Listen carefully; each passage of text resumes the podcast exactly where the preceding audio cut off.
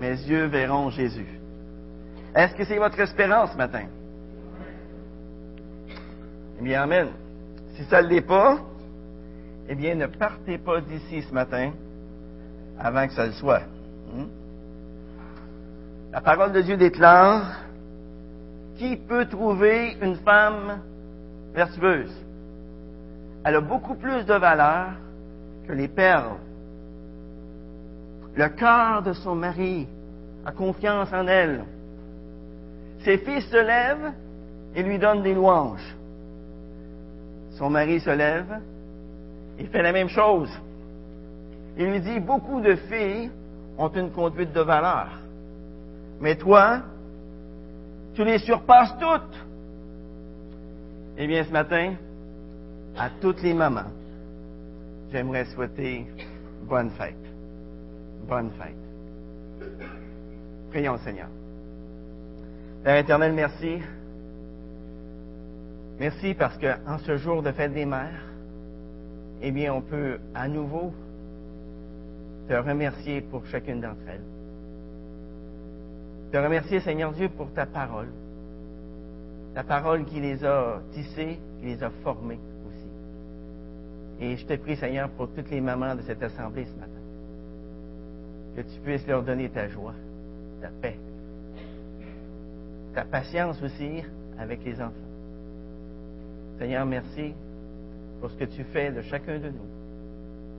Merci pour cette parole qu'on peut ouvrir ce matin dans le livre de 1 Corinthiens. Merci parce qu'elle s'applique encore à nous 2000 ans plus tard. Merci parce que tu as des choses en réserve pour nous ce matin. Et on veut ouvrir notre cœur, notre intelligence, afin de les comprendre, les entendre.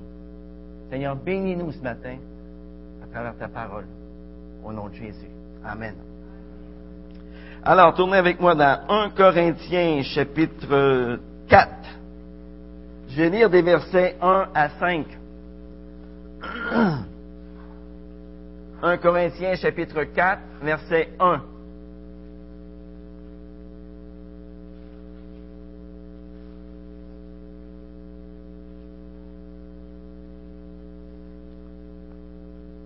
Ainsi, qu'on nous regarde comme des serviteurs de Christ et des administrateurs des mystères de Dieu. Du reste, ce qu'on demande des administrateurs, c'est que chacun soit trouvé fidèle.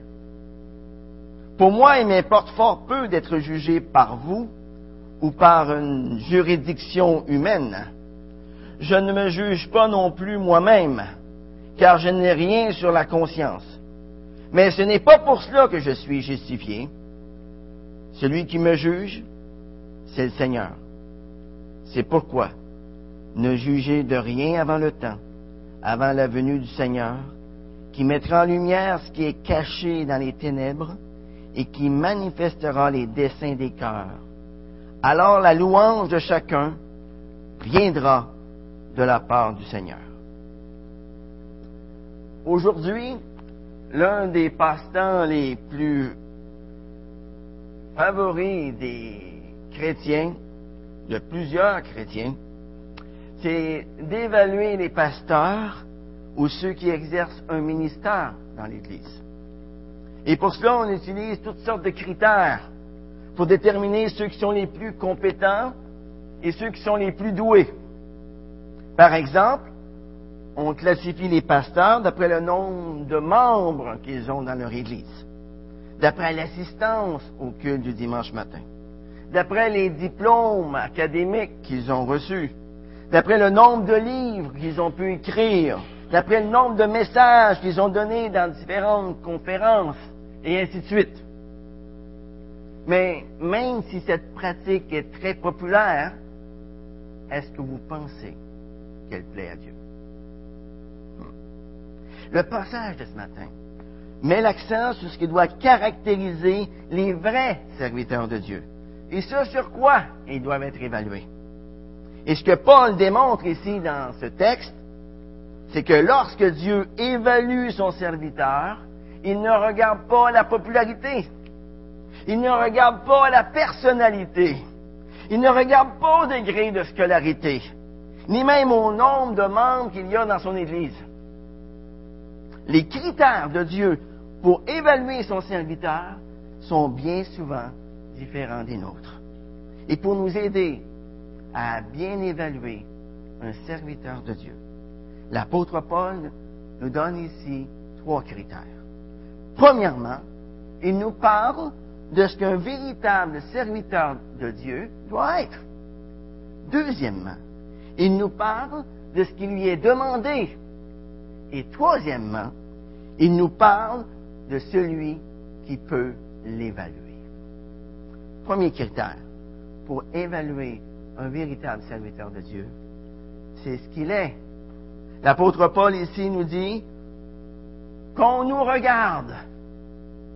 Le nous ici, dans ce verset, eh bien, ça se réfère à Paul, à Apollos, à Céphas, dont l'apôtre Paul venait juste de parler deux versets plus tôt, dans Colossiens 3, 22. Mais par extension, ce verset peut s'appliquer non seulement aux pasteurs, mais aussi à tous ceux qui sont appelés à exercer un ministère pour Christ dans l'Église. Et ça, ça vous inclut tous. Tous. Étant donné que tous les chrétiens ont reçu un don spirituel, ils sont tous appelés à exercer un ministère dans l'Église. Vous saviez ça? Je parlais à la galerie ce matin. Hein? Tout le monde sait ça. OK? Tous les chrétiens qui sont ici dans cette salle ce matin, nous devons nous regarder comme des serviteurs de Christ.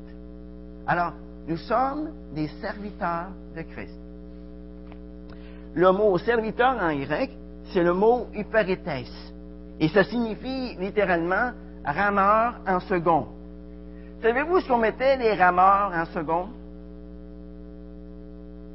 Dans le fond de la cale du navire. C'est là où on les mettait, les rameurs, en second.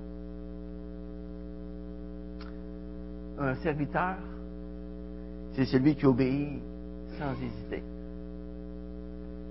C'est celui qui ne rend compte qu'à son maître. Voyez, même si Paul était un apôtre, il se considérait lui-même comme esclave de son maître, comme serviteur de son maître. Est-ce que les esclaves étaient exaltés les uns au-dessus des autres? Non, ils étaient tous des esclaves. Ils étaient tous sur un même pied d'égalité. Ils avaient le même rang, le rang le plus bas. Et comme Paul l'avait écrit un chapitre plus tôt, qu'est-ce que Paul? Qu'est-ce qu'Apollos? Et là, il avait répondu, des serviteurs par le moyen desquels vous avez cru. Ce n'est pas celui qui plante quelque chose, ni celui qui arrose, mais celui qui fait croire. Et ça, c'est, c'est Dieu. Pour Paul, prêcher l'Évangile, c'était loin d'être un sujet de vantardise. Tout ce qu'il faisait, c'est simplement d'obéir à ce que son maître lui avait commandé. Paul avait une idée juste de ce qu'il était devenu un serviteur de Christ. Il savait exactement ce que le mot serviteur voulait dire. Mais Paul était non seulement un serviteur, mais il était aussi un dispensateur, un administrateur. Hein? Le mot dispensateur en grec, c'est le mot oikonomoi, qui veut dire gérant, intendant, administrateur des mystères de Dieu. Dans l'Écriture, selon Luc 16, verset 2, le dispensateur, c'est celui qui gère, c'est celui qui administre, celui qui distribue. Selon Matthieu 24, 45, c'est celui qui donne la nourriture au temps convenable. Et selon 2 Timothée 2, 15, c'est un homme éprouvé. C'est un ouvrier qui dispense droitement la parole de vérité. En d'autres termes, un dispensateur transmet aux autres ce qu'il a lui-même reçu de Dieu. Et ça avec discernement et avec sagesse. Le contexte de ce passage le souligne très bien. Regardez deux versets plus tôt. Il dit, tout est à vous et vous êtes à Christ. Et Christ est à Dieu. Ainsi qu'on nous regarde comme des serviteurs de Christ, des dispensateurs des mystères de Dieu. L'apôtre Pierre, lorsque l'apôtre Pierre utilise le mot dispensateur dans 1 Pierre 4.10, il l'applique à qui? À tous les chrétiens. Tous les chrétiens. Il dit, puisque chacun de vous a reçu un don, mettez-le au service des autres en bon intendant, en bon dispensateur de la grâce si diverse de Dieu. Voyez, nous sommes tous des dispensateurs. Tous. Le monde qui nous entoure est affamé spirituellement parlant. Et nous, nous sommes dans l'abondance, car nous sommes les détenteurs de biens spirituels considérables. La Bible, c'est quoi la Bible? C'est l'entrepôt de la vérité de Dieu. Et le serviteur de Dieu en est le dispensateur. Il en est l'intendant. Il en est le gérant. Et en tant qu'enfant de Dieu, nous sommes tous des intendants de la grâce de Dieu. Nous avons tous une responsabilité à cet égard-là.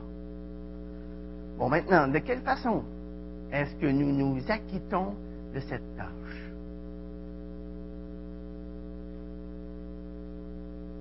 Comment partageons-nous ces biens spirituels autour de nous? Avec sagesse? Avec droiture? Avec fidélité? Comment est-ce que les dons que tu as reçus de Dieu servent aux autres? Ça, ce sont des questions que Dieu nous pose ce matin, à chacun d'entre nous, et auxquelles nous avons à répondre, chacun pour soi, dans le fond de notre cœur, avec Dieu. Nous avons vu ce que nous sommes, là. Nous sommes quoi? Des serviteurs de Dieu, des dispensateurs de la vérité de Dieu, des vérités de sa parole. Regardons maintenant qu'est-ce qui est demandé d'un véritable serviteur de Dieu. On voit ça au verset 2. Du reste, ce qu'on demande des administrateurs, c'est que chacun soit trouvé fidèle. Fidèle. Est-ce que Dieu nous demande d'être brillants? Il y en a qui sont plus brillants que d'autres. Hein? Mais est-ce que Dieu nous demande d'être brillants? Non. Est-ce qu'il nous demande d'être populaires? Non plus. Est-ce qu'il nous demande d'être intelligent? Est-ce qu'il nous demande d'être créatif? Ah, c'est formidable si on le lit. Et Dieu peut très bien utiliser des serviteurs qui ont ces qualités-là. Mais ce qui est exigé avant tout d'un serviteur, c'est sa fidélité. D'après le dictionnaire, le mot fidélité, ça veut dire constance, respect de la parole donnée, exactitude à remplir ses engagements, qualité de celui qui ne change pas. Qui ici n'a pas de reproche à se faire dans le domaine de la fidélité? Levez la main. Merci. Comme vous l'avez peut-être remarqué, dans les six premiers chapitres de la première épître aux Corinthiens, Paul énumère les actes d'infidélité des Corinthiens. Il y avait des divisions dans l'Église. Il y avait un manque de maturité flagrant. Il y avait l'absence de spiritualité. Il y avait du désordre moral un peu partout. Et tandis que Paul s'entretient de tous ses travers avec les croyants de Corinthe, eh bien, il les exhorte en même temps. Il les exhorte à devenir fidèles. Fidèles. Le croyant doit se distinguer de l'incroyant par la fidélité vécue dans sa vie de tous les jours. La fidélité, c'est une vertu très rare. Elle est si rare, ça concerne en premier lieu notre relation avec Dieu. Mais aussi, ça concerne notre attitude à l'égard des autres. Notre attitude dans la société, comme au sein de l'Église. trop souvent, nous n'appliquons pas les mêmes standards de fidélité à notre vie chrétienne que ceux dont nous nous attendons des autres personnes ou des choses que nous utilisons. Par exemple, si votre auto démarre une fois sur deux, est-ce que vous allez la considérer comme fiable? Non. Si votre camelot vous livre vos journaux trois jours sur sept, est-ce que vous allez le considérer comme étant digne de confiance? Non. Si vous prenez l'habitude de ne pas aller travailler quatre ou cinq jours par mois, sans motif valable, est-ce que votre patron va vous considérer comme un employé loyal? Non. Si votre congélateur arrête de fonctionner une journée ou deux par semaine, est-ce que vous allez dire, bon, bah, il marche quand même la plupart du temps? Non. Si votre réservoir à eau chaude vous donne une douche glacée une fois sur deux, est-ce qu'il est fiable? Non. Si vous manquez une coupe de paiement sur votre paiement hypothécaire à chaque année, est-ce que la banque va vous dire Oh, huit paiements sur huit, c'est quand même pas si mal? Pense pas. Hein? Vous savez, c'est tout à fait normal à ce qu'on s'attende à la fidélité des choses ou des autres personnes. Mais est-ce que Dieu ne s'attend pas à la même chose de nous? Même chose. Dieu désire que ses serviteurs soient inébranlables dans leur engagement à lui être fidèles. En Matthieu 24, versets 45 à 46, Jésus pouvait dire à ses disciples, quel est donc le serviteur fidèle et prudent que son maître a établi sur ses gens pour leur donner la nourriture en temps convenable? Heureux ce serviteur que son maître, à son arrivée, trouvera occupé de la sorte.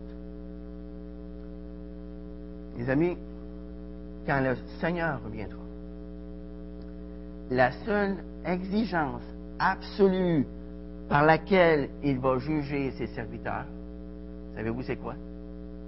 La fidélité. La fidélité. Il veut nous trouver fidèles dans nos expériences pratiques de tous les jours. J'aimerais vous poser une petite question pour pas vous vous endormir.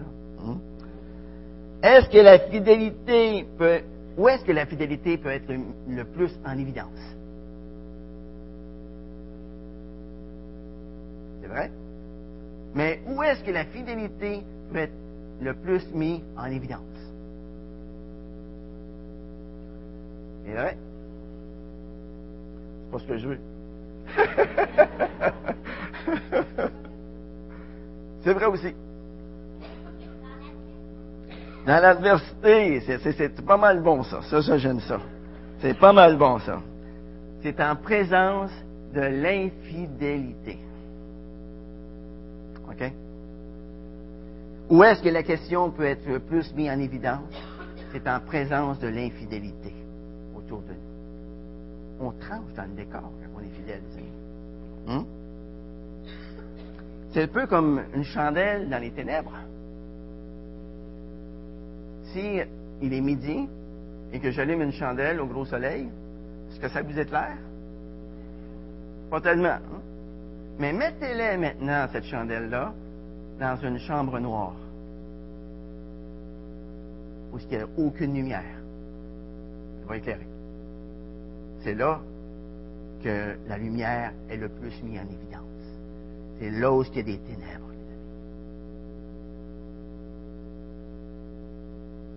Bien sûr, c'est beaucoup plus difficile d'être fidèle et de demeurer fidèle lorsque d'autres personnes autour de nous se permettent toutes sortes d'actes d'infidélité.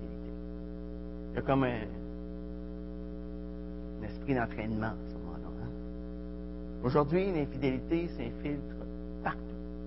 Partout. On y voit l'infidélité conjugale, l'infidélité dans l'observation des lois, l'infidélité dans la vie spirituelle. Il y a des églises infidèles, il y a des pasteurs infidèles, il y a des croyants infidèles. Et aujourd'hui, nous sommes que plus que jamais auparavant, la fidélité semble avoir perdu son rôle de vertu. Et pourtant, cette vertu a toujours été rare. Toujours été rare. Il y a 3000 ans, Salomon, le roi Salomon pouvait dire, beaucoup de gens proclament leur bonté, mais un homme fidèle, qui le trouvera?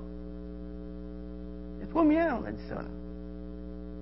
De loin, la qualité la plus importante d'un serviteur de Dieu, c'est sa fidélité.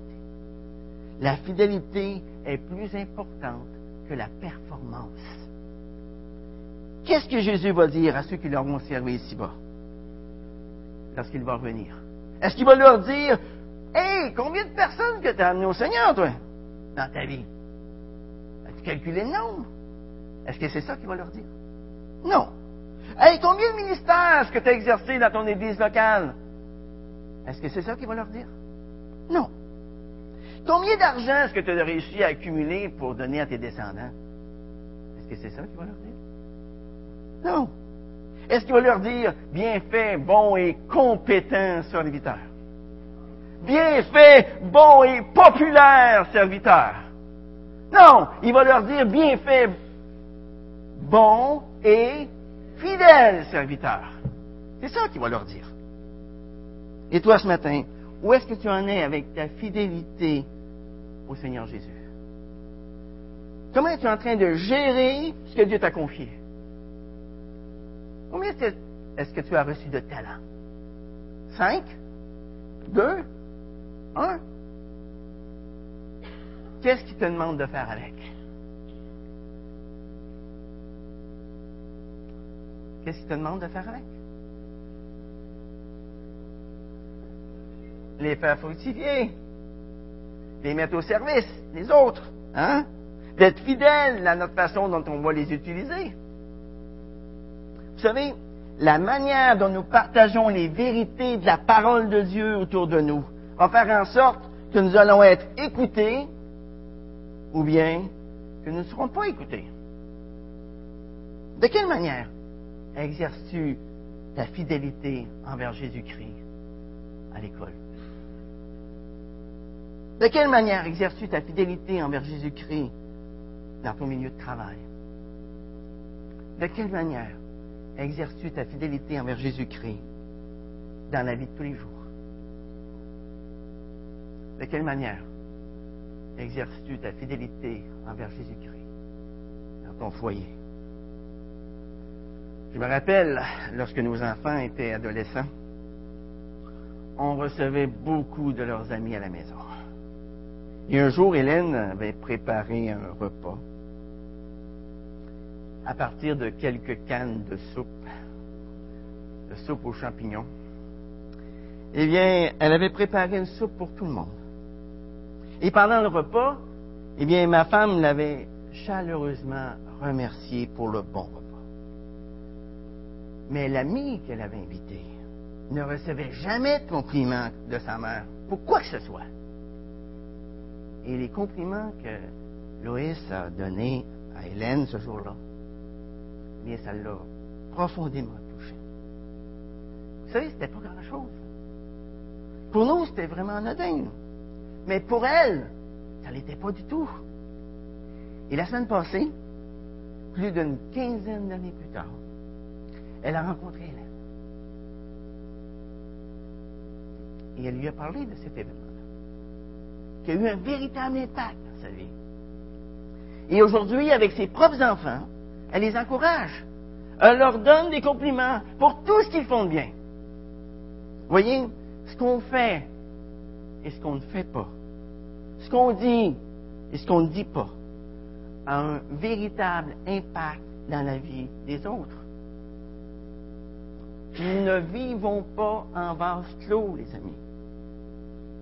Mais notre fidélité envers le Seigneur, dans notre fidélité, nous devons nous souvenir qu'il y a toujours là-dedans l'intention, le motif, l'attitude, le respect, l'amour envers l'autre. Voyez, ce qui est demandé d'un véritable serviteur de Dieu, c'est la fidélité dans les petites choses comme dans les grandes.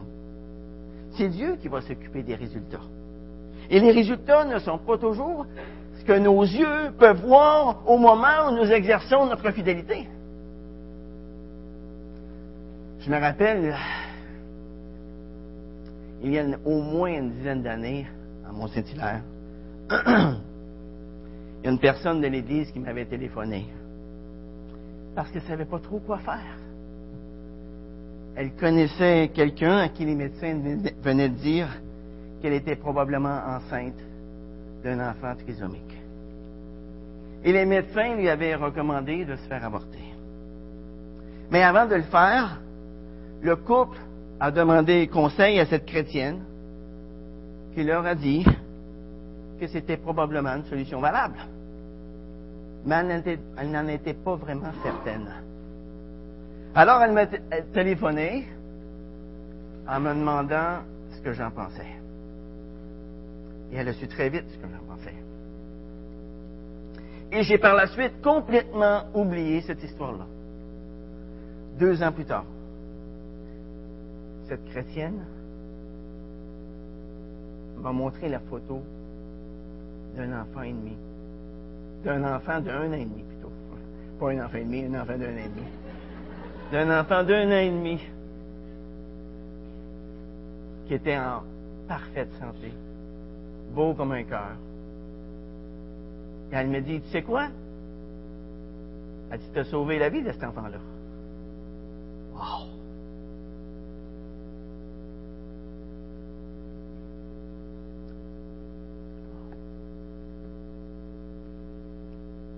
Il y a des larmes qui ont coulé. Et j'ai dit à mon épouse, bien, j'espère qu'un jour, j'aurai à nouveau à lui sauver la vie, en lui annonçant l'Évangile.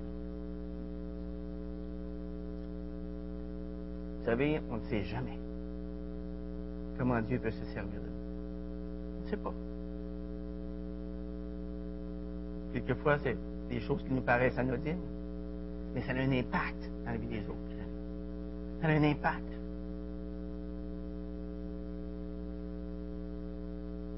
La Bible nous dit que nous sommes le sel de la terre. Nous sommes la lumière du monde.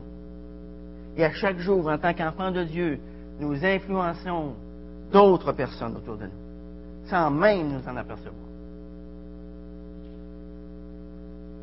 Après avoir vu qu'un ce, qu'un serviteur de Dieu doit être, ce qui lui est demandé.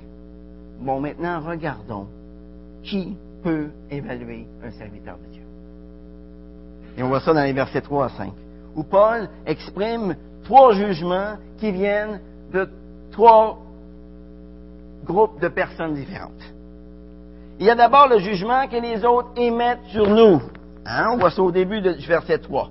Pour moi, il m'importe fort peu d'être jugé par vous ou par une juridiction, un tribunal humain.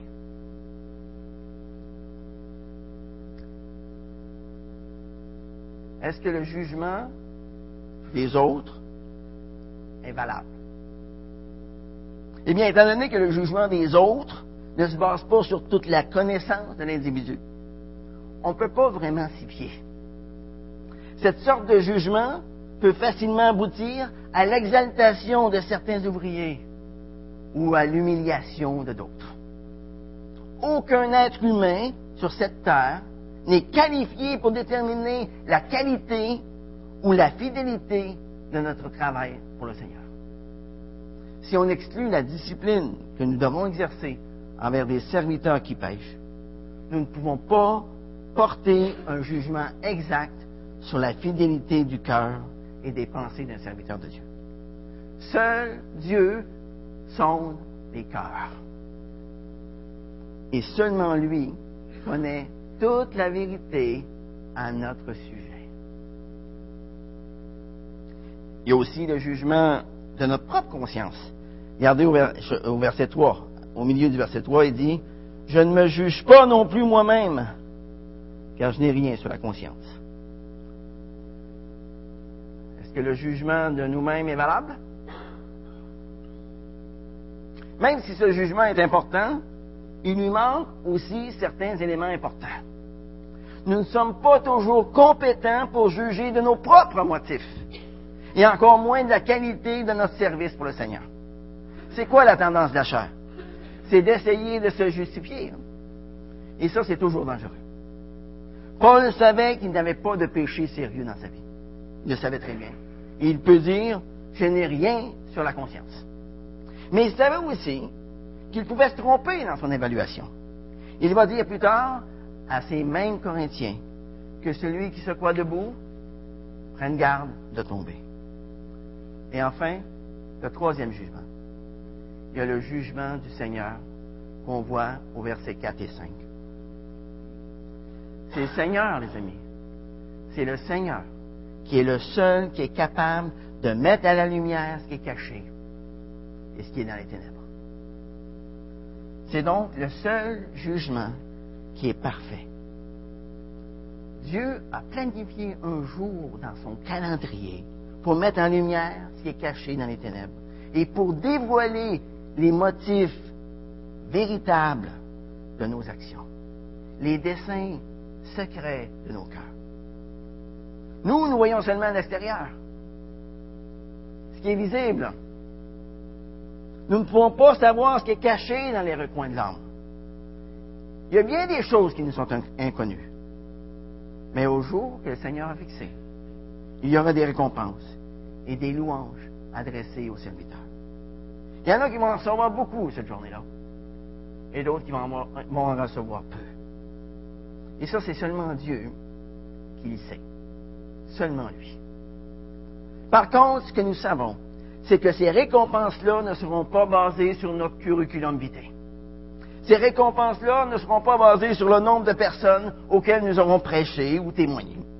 Ces récompenses-là ne seront pas basées sur les programmes que nous aurons planifiés ou dirigés, ou sur les livres que nous aurons écrits, ou même sur le nombre de convertis que nous aurons amenés à Christ.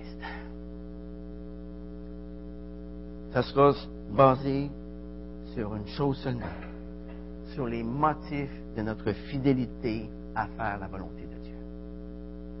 En ce jour-là, plusieurs chrétiens complètement inconnus du monde recevront récompense sur récompense parce que leurs œuvres étaient faites d'or, d'argent, de pierres précieuses. Parce que leur cœur était pur, leurs œuvres auront été précieuses et leurs récompenses seront grandes. Mais nous, les amis, ce matin, face à la fidélité que Dieu exige de chacun de ses enfants, face à un monde qui nous surveille et qui épie chacune de nos, gestes, chacune de nos paroles, quelles sont les résolutions que nous pourrions prendre ce matin pour être ce serviteur, cette servante que Dieu veut que nous soyons? Première résolution. Prenons la résolution d'être fidèles dans les petites choses qui nous sont confiées. Le Seigneur a dit, celui qui est fidèle dans les petites choses va l'être aussi dans les grandes. Vous savez, si nous sommes fidèles aujourd'hui dans les petites choses qui nous sont confiées, nous pourrons l'être tout autant lorsque viendra la persécution, lorsque viendront les épreuves dans notre vie. La fidélité commence toujours par des petits détails et par des faits insignifiants de l'existence quotidienne.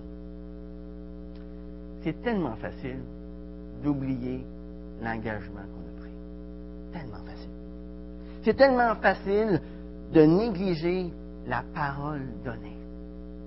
C'est tellement facile de varier dans nos opinions au gré des circonstances c'est si facile de changer d'avis lorsque nos intérêts sont menacés ou lorsque notre réputation est en jeu.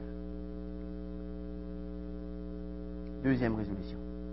Prenons la résolution de constamment nous souvenir que nous sommes associés à Christ dans l'œuvre qu'il nous a confiée.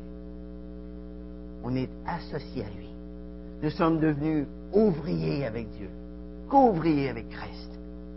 Souvenons-nous que les serviteurs fidèles ne vivent pas pour jouer un rôle bien en vue dans le monde.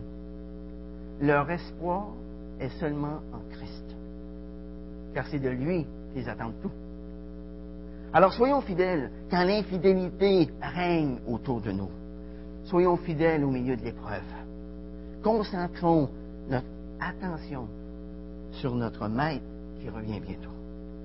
Souvenons-nous que ce que Dieu demande de nous, c'est d'être fidèles. Point à la ligne. Et en guise de conclusion ce matin, en ce jour de fête des mères, j'aimerais partager avec vous un texte que j'ai reçu cette semaine de l'un de nos pasteurs de notre association. Ce texte s'intitule À toutes nos sœurs. En cette fête des mères 2013. Alors écoutez bien, mesdames. Écoutez, messieurs aussi. C'est important. À vous qui avez donné naissance à un enfant cette année, nous voulons célébrer Dieu avec vous. Est-ce qu'il y en a ici dans cette salle qui ont donné naissance à un enfant? Ah, ils ne sont pas là, ils sont, sont à Pouponnière, probablement. À vous qui êtes dans les tranchées avec vos petits à tous les jours qui êtes occupés à prendre soin d'eux de multiples façons, nous apprécions le travail que vous accomplissez.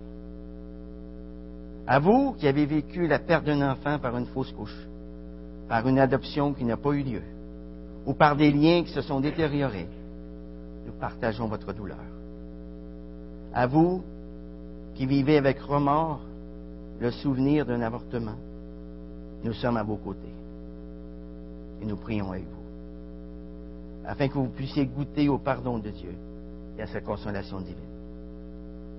À vous qui, avec persévérance, éduquez et prenez soin d'un enfant avec des besoins spéciaux, nous vous admirons et nous prions pour vous. À vous qui marchez dans les sentiers difficiles de l'infertilité, et qui vivez une déception à tous les mois, nous marchons avec vous. À vous qui faites du mentorat ou qui agissez comme mère spirituelle, nous avons besoin. À vous qui élevez seul un ou des enfants, avec peu ou pas d'appui du Père de vos enfants, nous prions pour vous. À vous qui avez des relations chaleureuses et intimes avec vos enfants, nous nous réjouissons avec vous. À vous qui souffrez pour vos enfants, dont le cœur s'est éloigné du vôtre, nous compatissons votre douleur. À vous qui avez perdu votre maman pendant l'année, nous pleurons avec vous. À vous dont les enfants vont quitter le nid familial dans les mois à venir, nous pleurons et nous nous réjouissons en même temps avec vous. À vous qui, avec surprise, et anticipation. Attendez la venue d'un enfant. Nous nous réjouissons à l'avance de ce cadeau que Dieu vous prépare. À vous, jeunes filles, qui désirent devenir mère un jour, nous rêvons avec vous.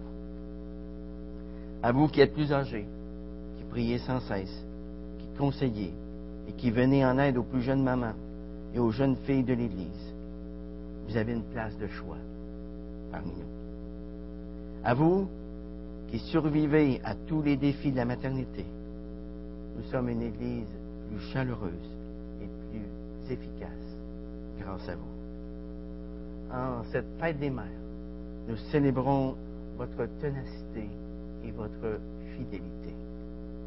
Nous reconnaissons que la maternité n'est pas faite pour les cœurs sensibles. Et nous comptons dans nos rangs de vraies combattantes.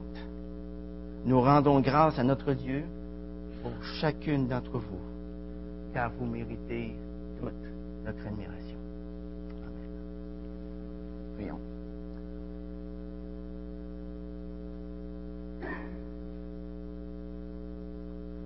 Père éternel, merci.